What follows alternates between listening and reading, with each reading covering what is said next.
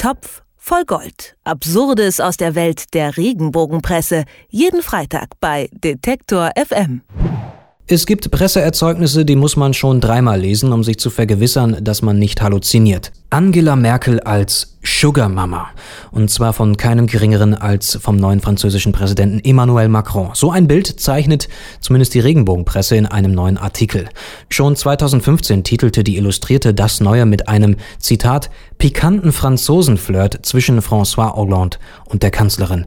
Jetzt also französisches Frischfleisch für die Kanzlerin? Ob die Beziehung zwischen Emmanuel Macron und Merkel tatsächlich mehr ist als nur strictly politics, darüber spreche ich mit unserem Klatsch- und Tratsch-Watchdog Moritz Czermak von Top voll Gold. Grüß dich, Moritz. Hallo. Angela Merkel und ihre Franzosen titelt das Blatt Das Neue. Gemeint ist hier eine, nun ja, Dreiecksbeziehung zwischen Merkel, Hollande und Macron. Welche wunderbare Geschichte steckt denn wirklich hinter dieser Ménage à trois? Ja, also ich muss dich von Anfang an schon mal ganz groß enttäuschen. Es steckt natürlich überhaupt nichts dahinter. Aber trotzdem können wir gerne drüber sprechen. Also, die meisten Hörer von euch dürfen es ja mitbekommen haben. Es gab neulich dann die zweite Runde der Präsidentschaftswahl in Frankreich und Emmanuel Macron hat gewonnen. Mit 39 Jahren der jüngste Präsident Frankreichs, wenn ich das richtig im Kopf habe. Und naja, dass da jetzt so ein junger Typ, ganz gut aussehend, öfter mal auf Staatsbesuch nach Deutschland kommen wird, das reicht für das Neue dann eigentlich, um wieder einen heißen Franzosenflirt für Angela Merkel, ja, herbei zu halluzinieren. Du hast ja auch schon gesagt, dass das Neue hat da eine gewisse Tradition, was die französischen Präsidenten und die deutsche Bundeskanzlerin angeht. Als François Hollande im Amt war, mit 62 Jahren deutlich älter als Emmanuel Macron und auch deutlich näher an den 64 Jahren von Angela Merkel, da haben die auch schon immer berichtet, na, also wenn der Hollande nach Deutschland kommt, da trägt Angela Merkel so ein bisschen mehr Make-up, hat ein rotes Sakko an, die Farbe der Liebe, oh la la, Monsieur le Président haben sie getitelt. Und ähm, ja, also es ist schon immer irgendwie die Meinung in der Redaktion von Das Neue, wenn der Franzose kommt, egal wer es nun ist, ob Hollande oder Macron, da wird heftig geflirtet im Bundeskanzleramt. Jetzt kommt ja noch erschwerend hinzu, dass der attraktive Charmbolzen Emmanuel Macron als heißes Eisen gehandelt wird. Passenderweise liefert seine im Artikel auch angesprochene Ehefrau den Spekulationsgrund für eine Liebesbeziehung mit der Kanzlerin. Was hat's denn damit auf sich?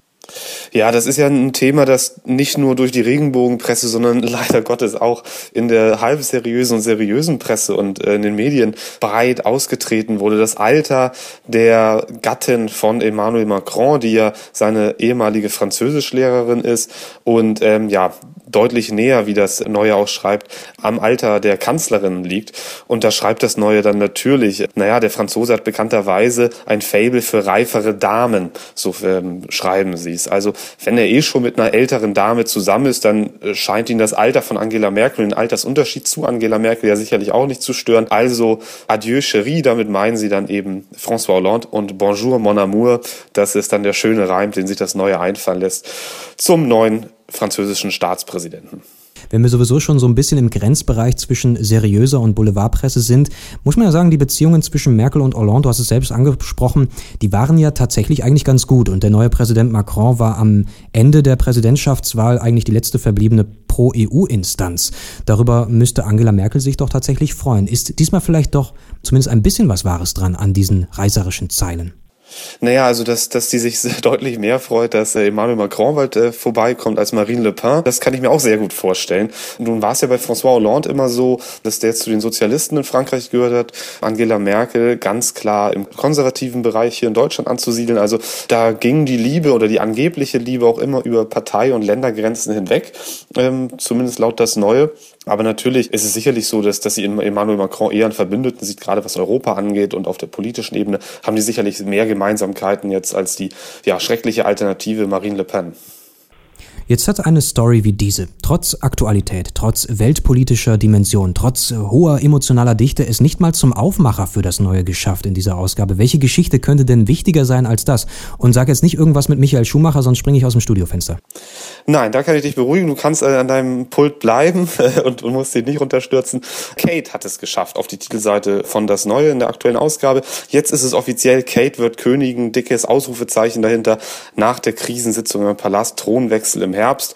Also ja, immerhin auch eine Geschichte, die gewisses politisches Gewicht hat. Aber ich kann dir versichern, es wird sicherlich genauso wenig dran sein wie bei der Merkel-Geschichte. Also, das können wir festhalten. Dass unsere Kanzlerin tatsächlich ein Liebesleben haben könnte und äh, was die französischen Präsidenten damit zu tun haben, das hat mir Moritz Czermak von Topf voll Gold erläutert. Danke dir, Moritz. Ich danke auch.